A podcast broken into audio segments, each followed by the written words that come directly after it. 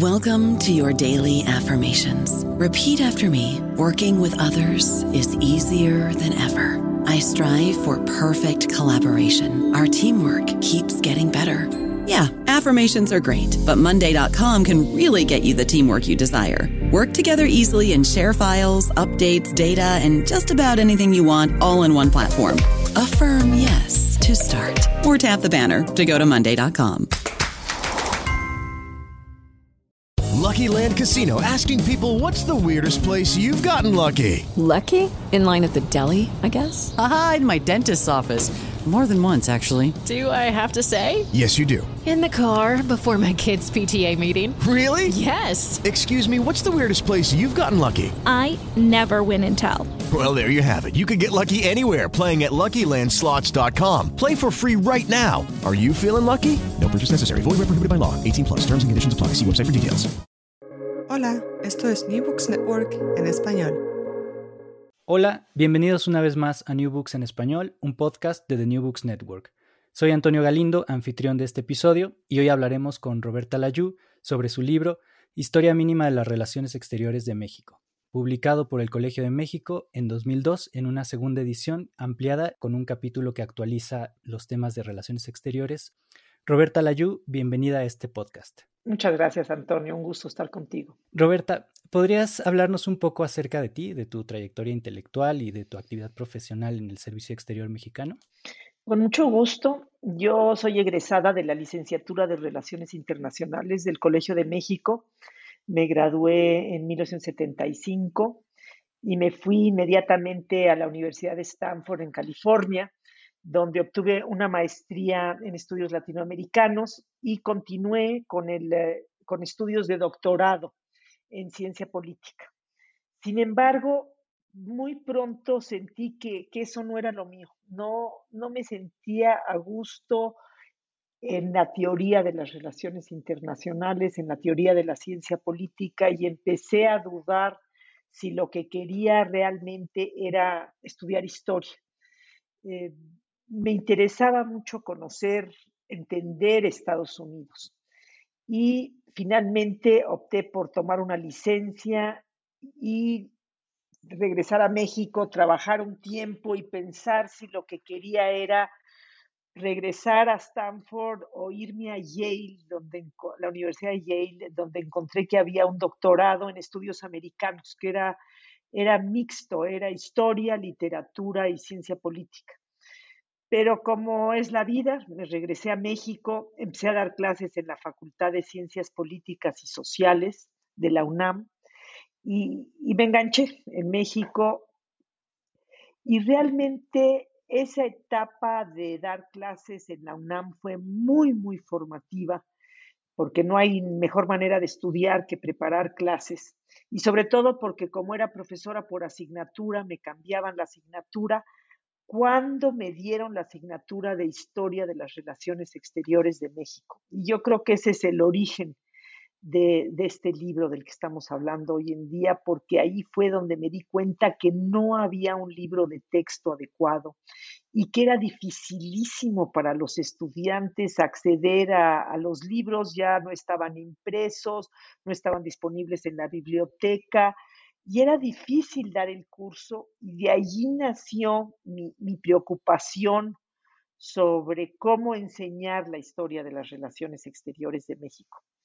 En 1979 ingresé al Servicio Exterior Mexicano y no obstante quería seguir dando clases, aunque ya trabajaba en Tlatelolco, me dieron el horario de las 7 de la mañana, era difícil pero finalmente, cuando me dieron una responsabilidad importante en la Secretaría como directora general para América del Norte, que realmente era mi sueño de trabajo, pues era imposible eh, cumplir con esa responsabilidad y desplazarme todos los días, dos o tres veces a la semana a la UNAM.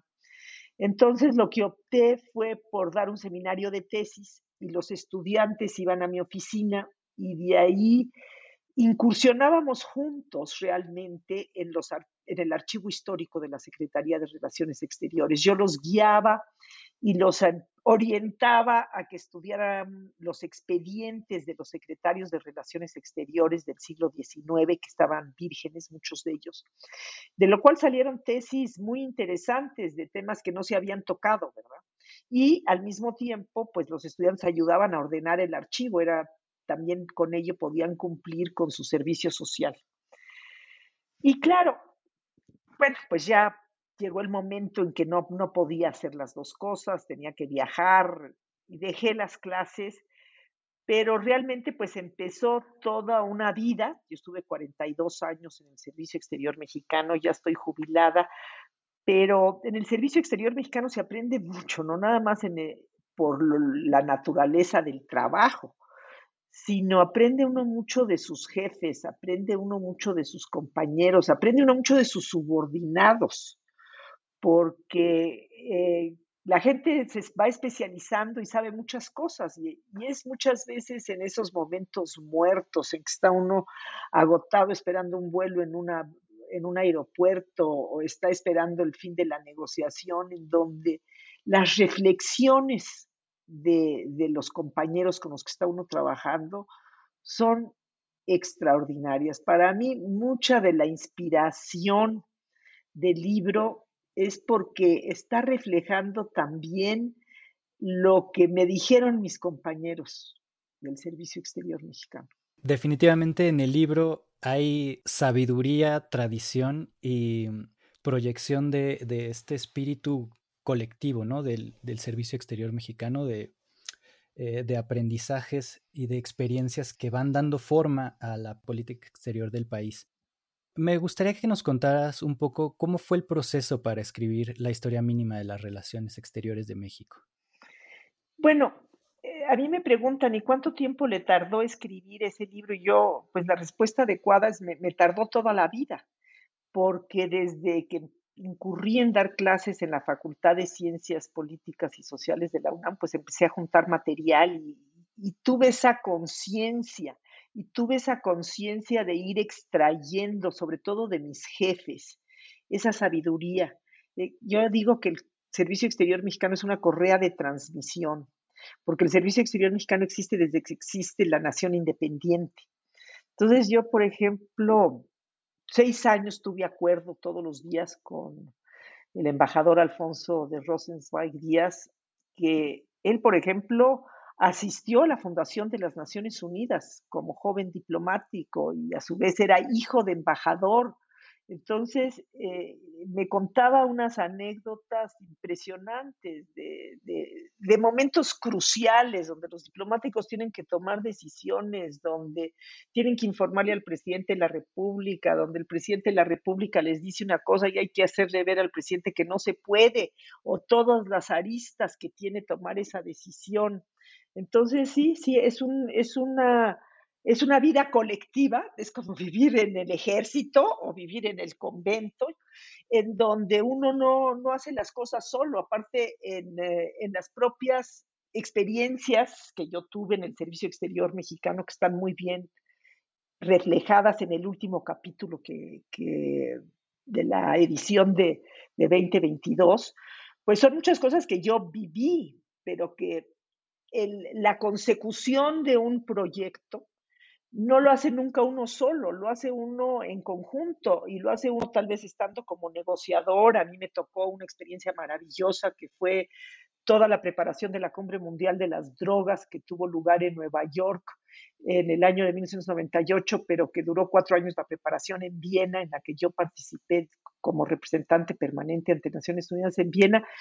Pero lo que yo hacía era una parte del trabajo que se hacía en Cancillería, que pasaba por otros foros y que pasaba por otras negociaciones y que muchas veces teníamos que reunirnos en Nueva York, todos los representantes ante los distintos foros de la ONU, con los ah, negociadores que estaban llevando el tema bilateral, de manera bilateral con Estados Unidos y con la Unión Europea, y eran procesos de aprendizaje intensísimos. ¿no? Ah, se aprende haciendo. Sí, definitivamente eso se percibe en el libro, esta sabiduría colectiva. Ahora, ¿nos podría contar un poco en términos históricos, ¿cuáles han sido los objetivos de la política exterior mexicana? ¿Hay algunas continuidades? ¿Han sido eh, una serie de rupturas? ¿O cómo podríamos interpretar la evolución de la política exterior mexicana? Bueno, qué mejor que explicárselo a un historiador como tú. Eh, los objetivos de la política exterior mexicana pues han cambiado a lo largo de la historia porque el contexto internacional es uno, porque la forma, lo que estaba pasando en México era una situación distinta. Y eso es lo que le dio la estructura a mi libro. Si tú lo has leído, te das cuenta que cada capítulo explica qué era lo que estaba pasando en el mundo, luego explica qué es lo que estaba pasando en México y luego cómo fue que México reaccionó ante esa situación. Yo misma no conocía la estructura de libros, se fue dando al, al estar escribiendo. Y yo me di cuenta que había una coincidencia muy grande con entre los ciclos de la historia y la forma en la que México se articula con el mundo. Entonces, este fue un descubrimiento eh, al escribir mismo y, y, como tú me decías, bueno, ¿cómo fue que lo escribiste? Lo escribí porque me tocó un momento en mi vida en que quise tomar una licencia del Servicio Exterior Mexicano porque sentí que mi carrera no estaba yendo a ningún lugar y no estaba aprovechando bien mi tiempo. Y pedí una licencia de tres años. Fui a ver al doctor Javier García Diego, le propuse la idea de escribir una historia mínima y fue muy feliz la coincidencia porque él ya había pensado en, iniciar todo este ciclo de, nuevas historias mínimas más allá de la que le ha dado tanto renombre y éxito al colegio, que es la historia mínima de México.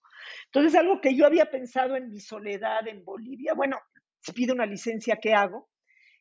Había coincidió con lo que el propio presidente del Colegio de México estaba impulsando y me dio la bienvenida y me dijo que sí y escribió la carta para que me dieran la licencia del Servicio Exterior Mexicano por tres años. Entonces, redactar me, tocó, me tomó tres años, pero bueno, toda la vida he sido de, pensar y actuar en términos internacionales. Entonces, bueno, ¿cuáles han sido los objetivos de la política exterior? Pues han cambiado mucho a lo largo de la historia, ¿no? En una primera etapa, el objetivo principal de la, de, la nación independiente es obtener el reconocimiento, la supervivencia el ser reconocido en, la sociedad de naciones, en el concierto de naciones, y también en ese proceso darse cuenta de la ambición de los Estados Unidos sobre el territorio mexicano y iniciar un eh, intento de defensa del territorio nacional que, no tuvo éxito y que difícilmente lo habría podido tener en una nación joven y desorganizada como era la nuestra, y que eh, terminó pues en la guerra con Estados Unidos en la que México perdió más de la mitad de su territorio. Pero eh, México no solamente estaba amenazado por los Estados Unidos, sino estaba amenazado por Francia en una primera instancia eh, durante la guerra de los pasteles y en una mucho más grave que fue la invasión que propició eh, Napoleón III a México y en la cual tuvimos la presencia del ejército francés de intervención durante varios años, lo cual, eh, pues, todo ese periodo, podemos decir, del nacimiento de México en 1821 al fin de la intervención francesa en 1867, el único objetivo es la supervivencia. Y en ese momento, al salir el ejército de intervención, el principal aliado, irónicamente, son los Estados Unidos para sacar a, los franceses. Y ahí empieza lo que se dice, pues la segunda independencia nacional, y ahí viene nuevos objetivos, ¿no? Realmente poder establecer relaciones eh, eh, diplomáticas con los estados a nivel de igualdad y, sobre todo, pues, promover como doctrina la no intervención de Juárez. Eh, más adelante, ya con la estabilidad, estabilidad que propicia el porfiriato, pues el objetivo se convierte en desarrollo económico, ¿no? Entonces, el objetivo de las relaciones exteriores de México es allegarse recursos para propiciar ese desarrollo económico. Una nueva etapa, pues, es la Revolución Mexicana. Hay que recordar que en un contexto internacional, la Revolución Mexicana es la primera revolución social del siglo, antes que la Revolución Rusa, antes que cualquier otra, y que entonces nuevamente México tiene la dificultad de ser reconocida en el mundo entero y aceptado con su nueva constitución de 1917 que afecta profundamente los intereses extranjeros en México a través del artículo 27 que pone en cuestión los descubrimientos de petróleo que se está volviendo importante ya durante la Primera Guerra Mundial y la minería que ha sido pues la fuente de riqueza original de México. Finalmente, bueno, una vez terminada esta etapa mm, revolucionaria que culmina de manera epopélica con la nacionalización del petróleo en 1938, eh, pero que con una gran habilidad diplomática por parte del, eh, del, presidente Lázaro Cárdenas es reconocido en el mundo. Claro, la coyuntura de la Segunda Guerra Mundial se inicia otra etapa totalmente distinta con la guerra, que es de cooperación con ah, las potencias aliadas eh, y finalmente, ya en los años 60, yo le doy mucha importancia al presidente Adolfo López Mateos, que es el que empieza una política exterior más activa de presencia de México en el mundo y de ubicar a México en el mundo. Y no hay que olvidarnos que justamente coincide con la fundación del Centro de Estudios Internacionales del Colegio de México. Es don Daniel Cosío Villegas que le saca el dinero y la voluntad al presidente López Mateos para empezar a formar internacionalistas para justamente poder poner el nombre de México en el mundo y bueno, pues yo creo que ha sido, a juzgar por los resultados, muy exitoso eh, el hecho de que se han formado internacionalistas que han tenido una, presencia en el actuar internacional de México. Sí, podríamos sintetizar quizá diciendo que del primer objetivo de la supervivencia se pasa a la proyección de los intereses del país en el mundo, ¿no? Y de los intereses de México como potencia media. Claramente ya en la época de los descubrimientos petroleros y en la época en la que nos convertimos, pues como somos hoy en día, una de las 20 economías más importantes del mundo. Claro. En este sentido, en el libro se observan varios episodios de conflictos, eh, tanto nacionales o internacionales, en los que se enuncian lo que se conoce como, por ejemplo, la doctrina Juárez, la doctrina Carranza. ¿En qué sentido estos pilares de la diplomacia mexicana son significativos? Son significativos y tan son significativos que son recordados como y citados por otros países. ¿Por qué? Porque es el, eh, el esfuerzo de un país como México que tiene la necesidad de una política defensiva, en, gran medida apoyada en el derecho, tratando de hacer norma la conducta entre los países. Eh, esto es clarísimo desde la doctrina Carranza, que es una doctrina que ha sido citada muchas veces por muchos otros países, que realmente lo que hace es eh, juntar el derecho internacional vigente, o sea, la vanguardia del derecho internacional vigente en esos momentos y promoverlo como una doctrina, la cual se vuelve punto de referencia no solamente para la diplomacia mexicana, sino también en primera instancia para toda la diplomacia latinoamericana.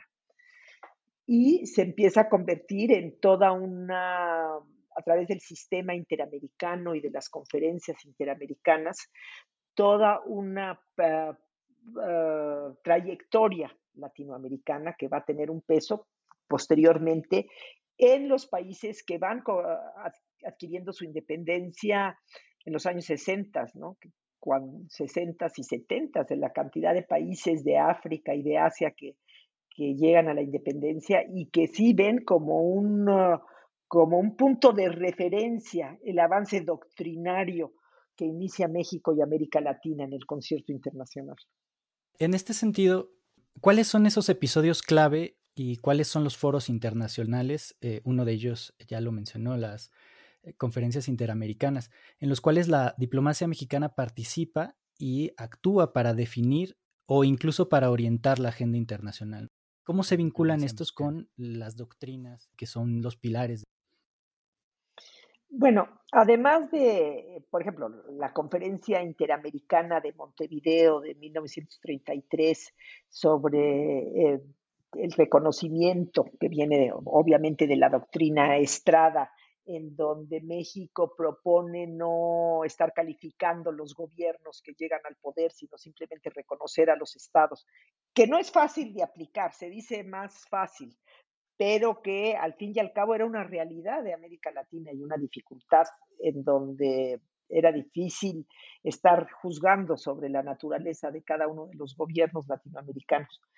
Eh, eh, se juega un papel muy importante en esas conferencias interamericanas, como también México empieza a jugar un papel de talla internacional en la sociedad de naciones, condenando las invasiones eh, de, por ejemplo, de Alemania a Austria, la anexión de Austria o la invasión de Japón a China o de Italia a Etiopía. En ese sentido, el papel de México protagónico el papel de México sienta precedente.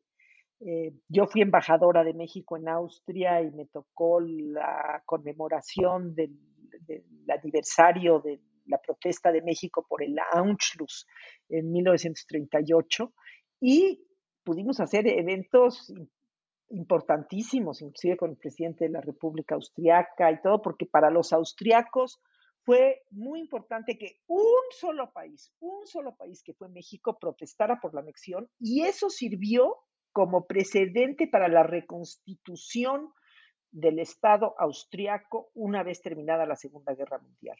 Entonces, eh, la ley sí es importante, el derecho internacional es importante y ha sido una, una piedra angular de la política exterior mexicana que a partir de la fundación de la ONU, que no se nos olvide que nosotros somos miembros fundadores de la ONU y estuvimos en San Francisco, y a partir de ese momento México ha jugado un papel muy activo dentro de la Organización de las Naciones Unidas en todos y cada uno de sus foros.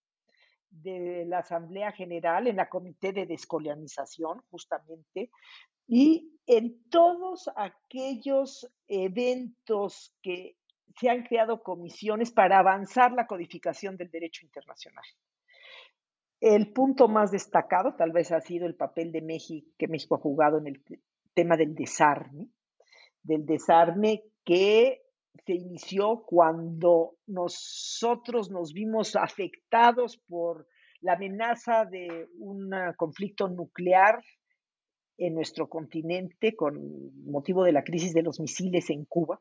Y a partir de ese momento los diplomáticos mexicanos empezaron a tejer, a tejer muy finito para lograr lo que conocemos como el Tratado de Tlatelolco, firmado en 1967, que dio lugar a la desnuclearización de América Latina.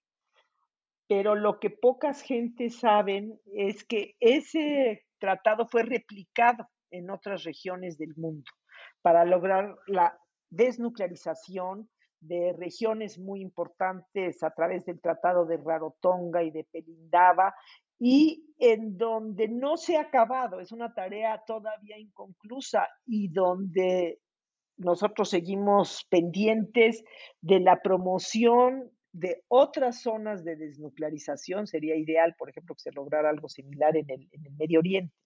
Entonces, sí, México ha aportado, eh, ha sido reconocido, que no se nos olvide que nuestro diplomático estrella, don Alfonso, el embajador Alfonso García Robles, recibió el Premio Nobel de la Paz por esta iniciativa, pero no ha sido la única.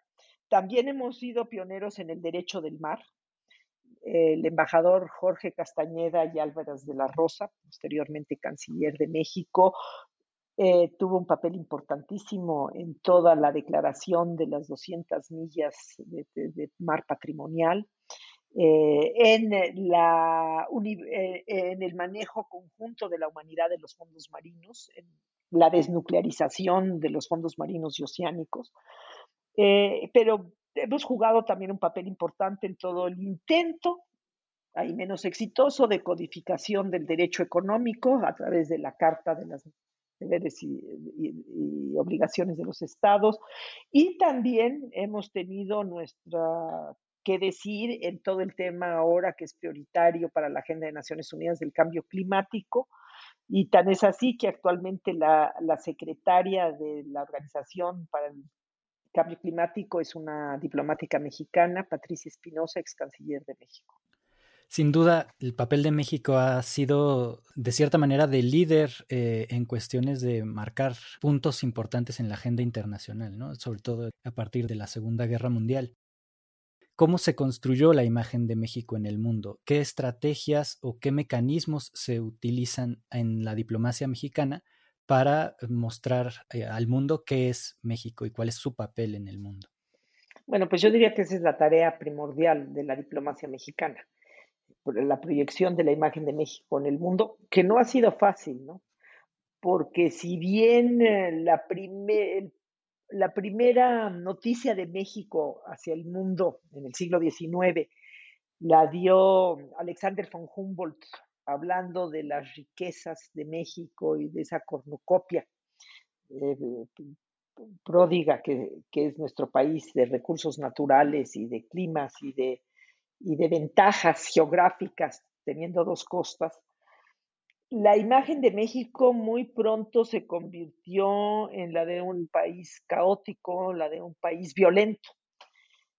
Eh, digo, el siglo XIX fue muy difícil para México.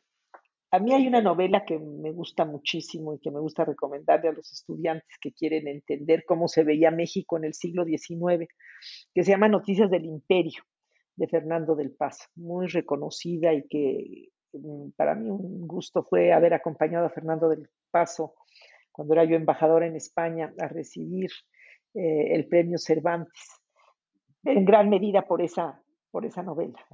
Su obra es muy grande.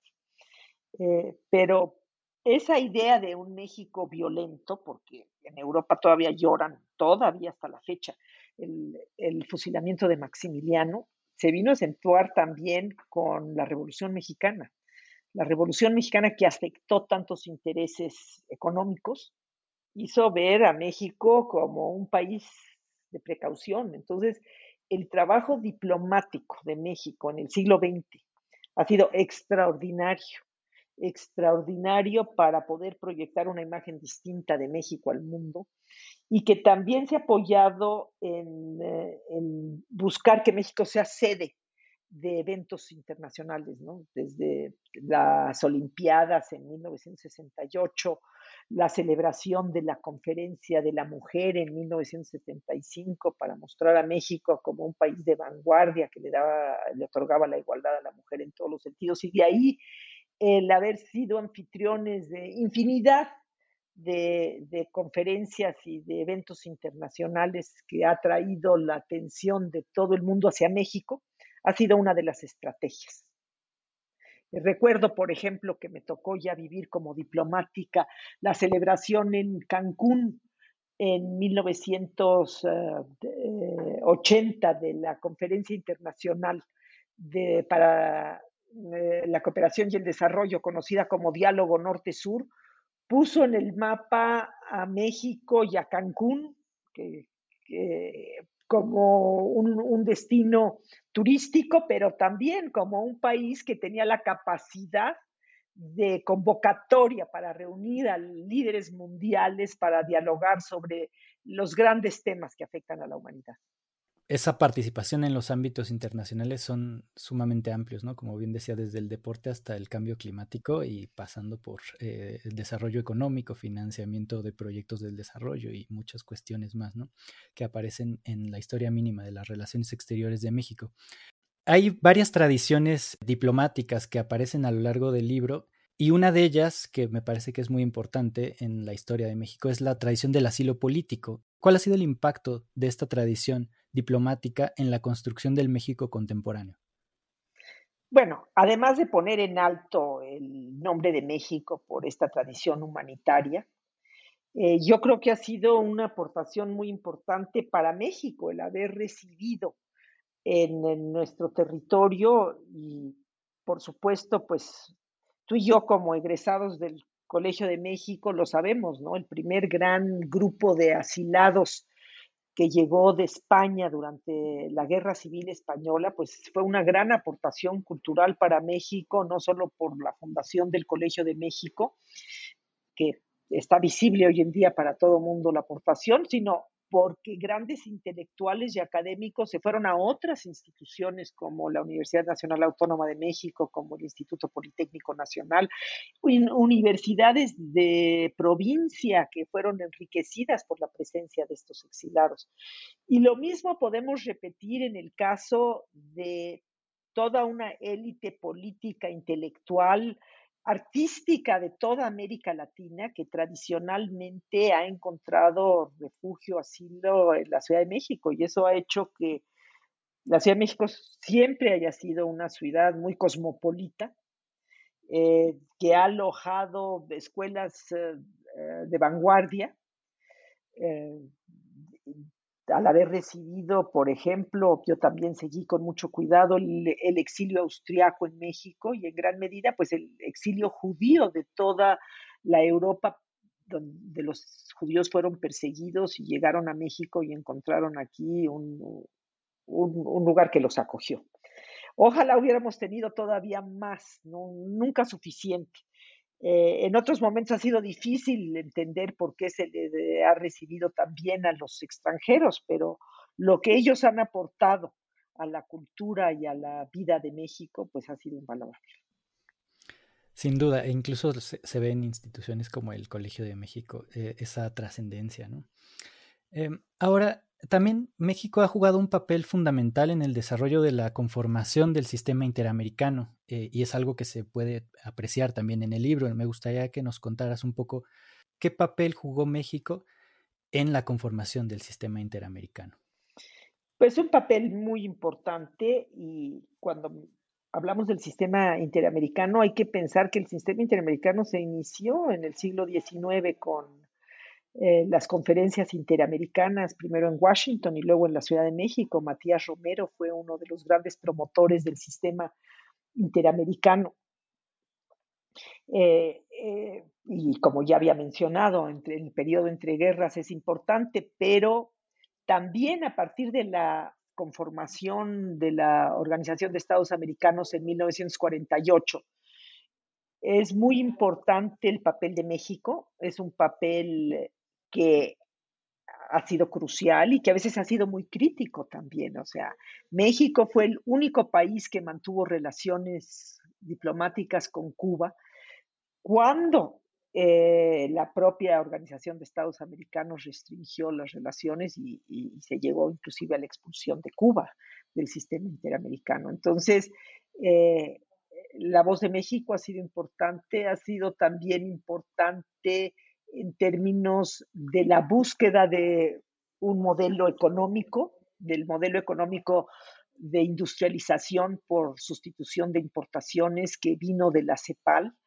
pero que México siempre fue uno de los protagonistas en, limitar la presión de los Estados Unidos eh, por ah, el libre comercio con la fundación del GATT en 1947, en donde hubiera buscado que los países de América Latina se sumaran a, esta tradición de libre comercio.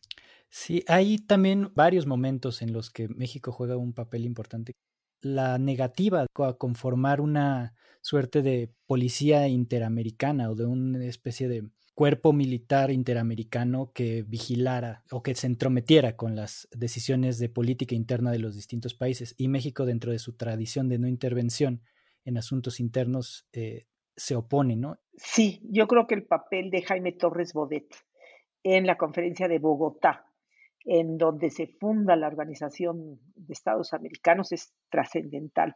Hay que leer sus memorias de la victoria sin alas para ver las presiones tan grandes que se sirvieron sobre todos los países y en particular sobre México por justamente querer limitar la acción de la Junta Interamericana de Defensa, que ha quedado pues, a lo largo de la historia relegada con un papel muy menor si se compara, por ejemplo, con el papel de la OTAN en, la relación eh, atlántica con Europa. Entonces sí, sí, ha sido un papel trascendente el de México en limitar ciertas iniciativas de Estados Unidos, lo cual, dada la vecindad y dada la geografía, pues ha sido eh, mucho mérito resistir muchas de las presiones. Sí, eh, precisamente en el libro nos recuerda que geografía es destino y hacia allá me lleva la siguiente pregunta uno de los ejes que ha marcado la agenda internacional de nuestro país es la relación con los Estados Unidos, ¿no? Entonces, me gustaría que nos contara un poco cómo ha cambiado históricamente la agenda bilateral. Eh, tuve una presentación de, libro en el Senado de la República y un estudiante ahí presente me hizo la crítica de por qué le dedicaba tanto espacio en el libro a la relación con Estados Unidos y tampoco a la relación con América Latina. Y bueno, tiene razón, pero es que la realidad es esa, que la parte más importante de nuestra relación ha sido y es y continúa siendo con Estados Unidos y que a pesar de los esfuerzos de diversificación y a pesar de la búsqueda de una relación de integración con América Latina, pues esta se ha quedado eh, en, la lista de los buenos deseos en la mayor parte de los casos. Sin duda alguna, pues nuestra relación más importante es con Estados Unidos. La relación que tenemos con Estados Unidos solamente es comparable con la que tiene Canadá con Estados Unidos. Ningún otro país de América Latina puede comparar la naturaleza de su relación con Estados Unidos por la vecindad, por la frontera, por el impacto que tiene, por la población tan importante de México que vive en los Estados Unidos y que interactúa. Yo a veces cuando he dado conferencias, eh, cuando me hacen este tipo de reclamaciones, digo, a ver, en esta sala levanten la mano todos los que tienen un familiar o una persona cercana viviendo en Estados Unidos y a través de todas las clases sociales, muchos tenemos un familiar cercano viviendo en Estados Unidos y nos contagiamos, además de todo lo que el efecto de los medios de comunicación, del, impacto de la cultura popular norteamericana de los Estados Unidos por, por nuestras relaciones. Aprendemos mucho de la forma de vida de los Estados Unidos a través de nuestros propios familiares que nos visitan o que nosotros visitamos allá en los Estados Unidos.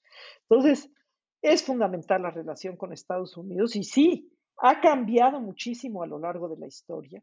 Ha cambiado de una situación, de una relación de confrontación, de guerra, a un cambio, mm, tal vez el más importante, es a partir de la Segunda Guerra Mundial, donde empieza una trayectoria de cooperación muy importante. No hay que menospreciar la, aportación mexicana al esfuerzo de guerra de los Estados Unidos con mano de obra, con materias primas, con toda clase de acuerdos de defensa, con toda clase de acuerdos de defensa que nunca implicaron la presencia de tropas norteamericanas en territorio nacional, gracias a la gran habilidad negociadora de los, diplomáticos mexicanos y la gran determinación y visión de los presidentes de México.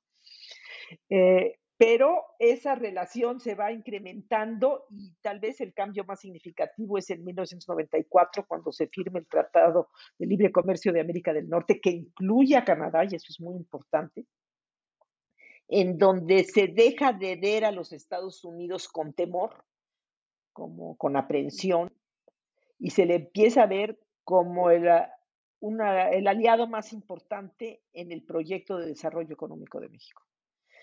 Entonces, esos dos momentos de cambio en el siglo XX, eh, la Segunda Guerra Mundial y la firma del Tratado de Libre Comercio, determinan lo que es hoy en día la relación con Estados Unidos. Y en este sentido, digo, hablando ya no solamente de la relación con Estados Unidos, sino las relaciones internacionales del país en general, en el último capítulo eh, se presentan algunos de los ejes temáticos más importantes de, la diplomacia en la actualidad.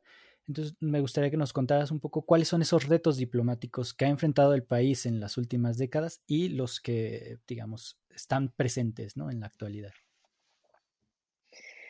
Bueno, obviamente no hay que ignorar que la firma del Tratado de Libre Comercio con América del Norte coincide con el fin de la Guerra Fría y coincide con una nueva etapa de predominio de los Estados Unidos en el mundo, en donde de manera coincidente para Canadá y para México, que los dos países habían mantenido esta aprehensión a la creciente presencia económica de los Estados Unidos en su territorio, cambian de manera simultánea, porque hay un, un giro en los dos países de manera simultánea que nos lleva a este tratado, y entonces es cómo cómo nos relacionamos con el mundo en esta nueva etapa y cómo México accede eh, a muchos eh, de las negociaciones multilaterales más importantes que se dan en este periodo eh, en base a su nueva fortaleza económica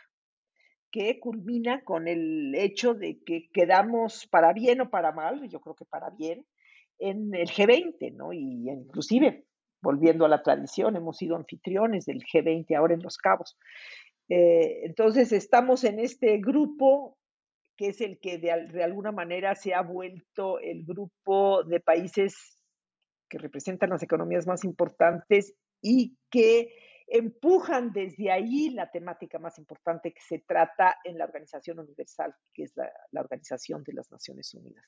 Entonces, en ese sentido, estamos en toda la agenda.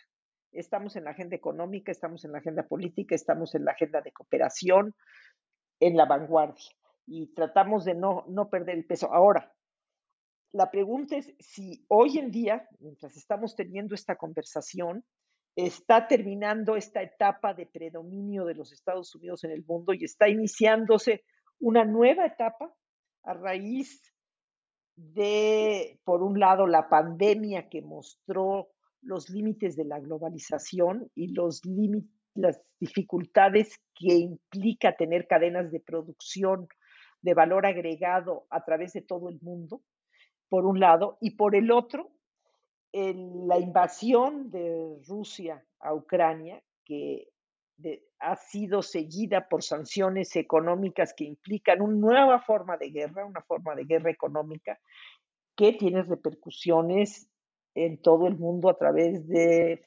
fenómenos como la inflación, a través como de las dificultades de suministro y de abasto.